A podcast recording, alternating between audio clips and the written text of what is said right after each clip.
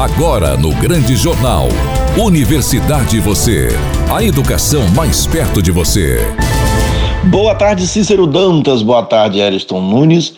Boa tarde a você, ouvinte, que nos acompanha toda sexta-feira neste quadro Universidade, você em o Grande Jornal na Rádio Sucesso FM 104.9, a Rádio da Família. Este quadro é uma apresentação do professor Gilson Monteiro, este que vos fala, e da estudante Roberta Gonçalves. Teremos como convidada do dia a professora Cássia Maria Bezerra do Nascimento, que é da Universidade Federal do Amazonas. Ela vai nos falar sobre o tema Literatura no Outubro das Mídias Digitais. Este quadro terá a participação especial de Lara Linde, Wênia Kelly e Gabriel Santos.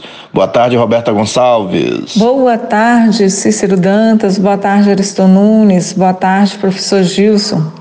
Boa tarde a você, querido ouvinte, que nos acompanha aqui na Rádio Sucesso FM 104.9, a Rádio da Família. Boa tarde, Lara Linde, Wênia Kelly, Gabriel Santos, que fazem a participação especial. E boa tarde a nossa convidada do dia, professora Cássia Maria Bezerra do Nascimento. Seja muito bem-vinda, professora, ao quadro Universidade Você e muito obrigada desde já por ter aceito o nosso convite novamente. Boa tarde, professora Cássia. Qual a importância da inclusão da literatura em eventos digitais como estes, Outubro das Mídias Digitais, realizado pelo ECOIN da UFSB? Boa tarde, ouvintes da Rádio Sucesso FM. Agradeço imensamente pelo convite. É uma alegria poder falar de literatura, a literatura que me levou ao curso de letras, esse realmente foi o meu motivo. É, que me levou a ter formações e hoje eu trabalho com ensino e pesquisa de literatura. Então, quando você me pergunta qual a importância da inclusão da literatura em eventos digitais, o que eu posso dizer é que é uma importância imensa. E eu agradeço por poder falar de literatura neste momento para vocês. É, a literatura deveria ser um direito. Aqui eu falo é, lembrando de Antônio Cândido, que escreveu o texto Direito à Literatura, que está publicado em vários, no livro Vários Escritos, e que é um, um, um trabalho muito, muito lido nas graduações e na, nas pós-graduações em letras, porque enfatiza a literatura desde a literatura oral, dos causos, das cantigas, das piadas, até a literatura clássica como essencial à vida humana. Deveria, ele diz que deveria estar na cesta básica, assim como a comida, assim como a educação, como a saúde, e que todo cidadão deveria ter acesso à literatura da infância até a vida adulta. A escola, portanto, é essencial né, nesse processo. E quando a gente pensa sobre esse momento que, que vivemos, em que tudo está nesse universo digital, a literatura ganha espaço no mundo digital e tanto para para uma situação como essa, para a gente falar sobre a literatura, sobre a leitura no livro, sobre o resgate de literatura oral, é, quanto também para poder falar sobre a inclusão, sobre o uso da literatura em mídias. Professora Cássia, qual é o elemento fundamental na literatura digital? Então, eu não sei dizer se há um elemento fundamental é, na literatura digital. O que eu posso garantir é que o mundo digital dá à literatura um, uma condição ilimitada de possibilidades, né? Então, além do texto impresso, do livro poder ser digitalizado e ser compartilhado é, em diferentes plataformas, a gente também pode pensar é, a um acesso ao livro o livro que antes estava precisava ser comprado ou que estava em uma biblioteca, em, em poucas bibliotecas, hoje a gente consegue distribuir e esse texto é lido, chega a mais leitores. A gente também pensa na produção literária que acontece no, no universo digital. As seja por podcast, seja é, pelo uso do que a imagem e o som permitem. É, houve um nós tivemos no passado experimentos literários que não conseguiram ser, ser tamanhos como hoje nós alcançamos, né, por conta realmente da, do, de recursos. Há uma transformação na literatura. Professora Cássia, como a literatura acompanha os avanços tecnológicos? A literatura sempre acompanhou os avanços tecnológicos.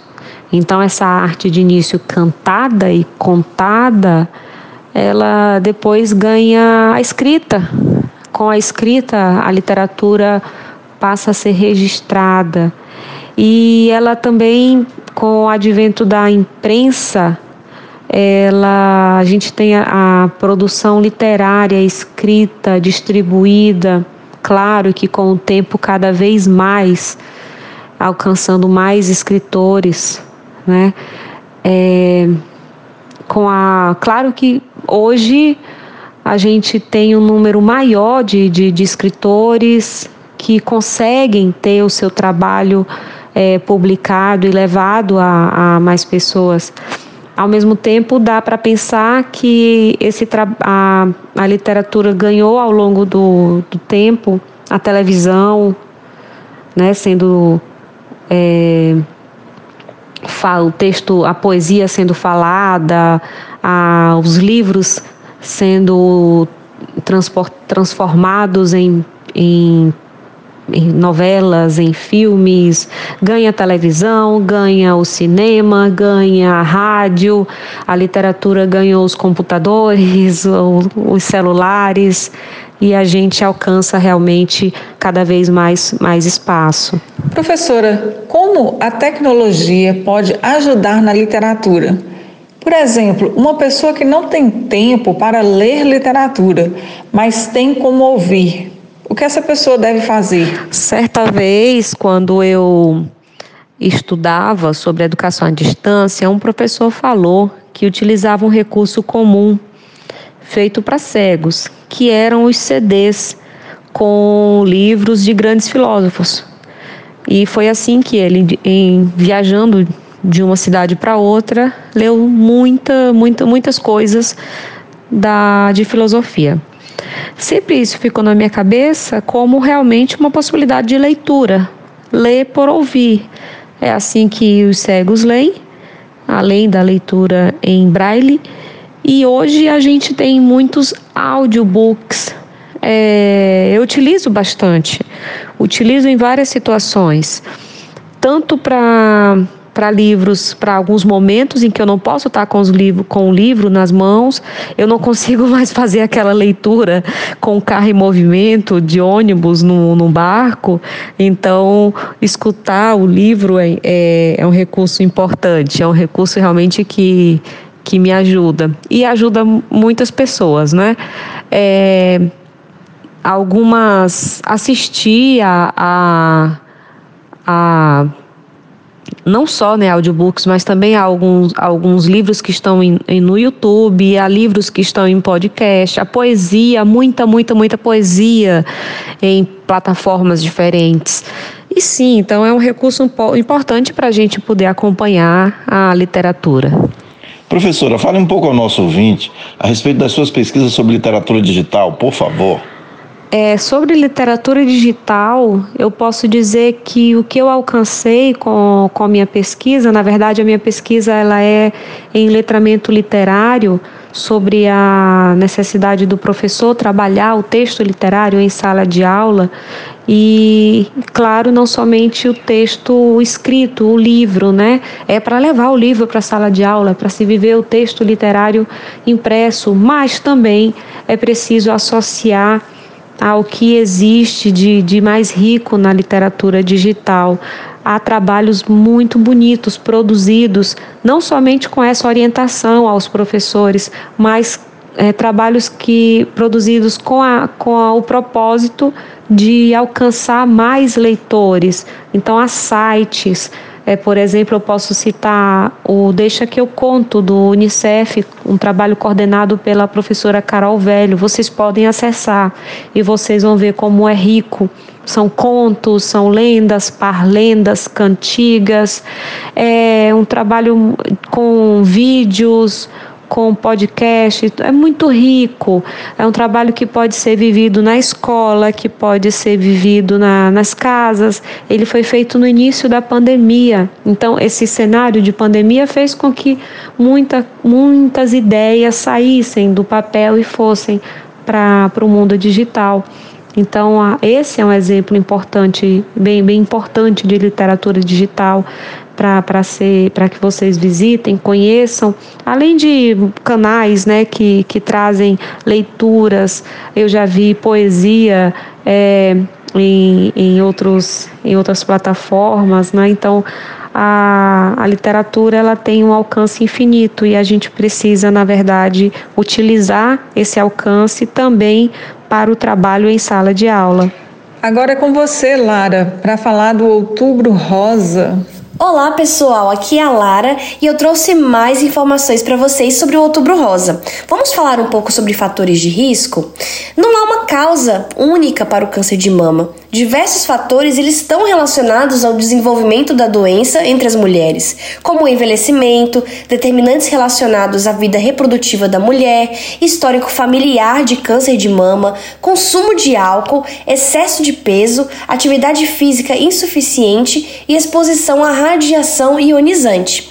Os principais fatores são comportamentais ambientais, que podem ser obesidade, sobrepeso após a menopausa, atividade física insuficiente, menos de 150 minutos de atividade física moderada por semana, consumo de bebida alcoólica, exposição frequente à radiação ionizante, como raio-x, tomografia computadorizada, mamografia, etc., história de tratamento prévio com radioterapia no tórax. Podem estar ligadas também a aspectos da vida reprodutiva, hormonais, sendo elas primeira menstruação antes de 12 anos, não ter filhos, primeira gravidez após os 30 anos, parar de menstruar após os 55 anos, uso de contraceptivos hormonais, estrogênio e progesterona, ter feito terapia de reposição hormonal, principalmente por mais de 5 anos. E por fim, os fatores hereditários genéticos, que é o histórico familiar de câncer de ovário, de câncer de mama em mulheres, principalmente antes dos 50 anos, e caso de câncer de mama em homem. Alteração genética também é um fator, especialmente nos genes BRCA1 e BRCA2. E a mulher que possui esses fatores genéticos tem risco elevado para câncer de mama. Semana que vem trago mais informações para vocês. Até lá! Agora com vocês, o Kelly Gabriel Santos, com as nossas notícias a respeito da universidade e você. Boa tarde. Pelo sexto ano consecutivo, o Fórum Baiano da Gestão Ambiental das Instituições de Ensino Superior realizará o seu encontro. Neste ano, seguindo o que aconteceu nas últimas duas edições, organizadas pela UFBA e pela UFSB. O evento será realizado em formato online no período de 9 a 11 de novembro do corrente ano e tem como tema Política Ambiental e Sustentabilidade nas Instituições de Ensino. Assim, eu convido você que faz parte da comunidade estudantil em se inscrever e submeter trabalhos com as experiências que as equipes da UFSB e UFPA vêm adquirindo com o tema da gestão ambiental e sustentabilidade. Para saber um pouquinho mais, acesse sumai.ufba.br. Mas não se atrasem, hoje é o último dia para envio dos trabalhos. A UFSB está promovendo um curso com o tema Formação da Rede de Atenção à População em Situação de Rua, Projeto Moradia Primeiro, aqui em Teixeira de Freitas. Terá como público-alvo profissionais de saúde, de assistência social, educação, estudantes de graduação e demais atores sociais que integram a nossa sociedade civil. Os principais objetivos a serem abordados terá como foco a atenção psicossocial ao uso prejudicial de substâncias psicoativas, formação política e histórica da sociedade brasileira e o modelo de moradia primeiro, bem como também debater demais políticas públicas. Haverá certificação e as inscrições serão realizadas aqui no local. Ocorrerá entre os dias 26 a 28 de outubro, às 8 horas da manhã, no campus Paulo Freire, em Teixeira de Freitas. Como diz o professor Gilson, acabou, que pena, temos que ir embora. Boa tarde a todos, fiquem com Deus, um excelente final de tarde, um excelente final de semana e até a próxima sexta-feira, se Deus assim nos permitir. Beijo no coração de todos. Acabou, que pena que eu tenho que ir embora. Boa tarde, Cícero Dantas. Boa tarde, Ariston Nunes. Boa tarde a você que está em casa, no carro, na bicicleta, na universidade, em qualquer lugar desta cidade, do país e do mundo e sempre nos acompanha toda sexta-feira no último bloco de O Grande Jornal. Fique com o nosso Deus. Tchau, Teixeira de Freitas. Tchau, Brasil. Tchau, mundo. E até a próxima sexta-feira. Esta é uma atividade vinculada ao Grupo de Estudos e Pesquisas em Ecossistemas Comunicacionais e as Tecnologias da Inteligência. ECOEM. Você acabou de ouvir. O Grande Jornal, um jornal completo, imparcial e interativo. O seu encontro diário com a informação. O Grande Jornal. Apresentação Cícero Dantas. Reportagem Márcio Barney e Miriam Ferreira. Produção e sonoplastia Eriston Nunes. Direção geral Leco Gomes.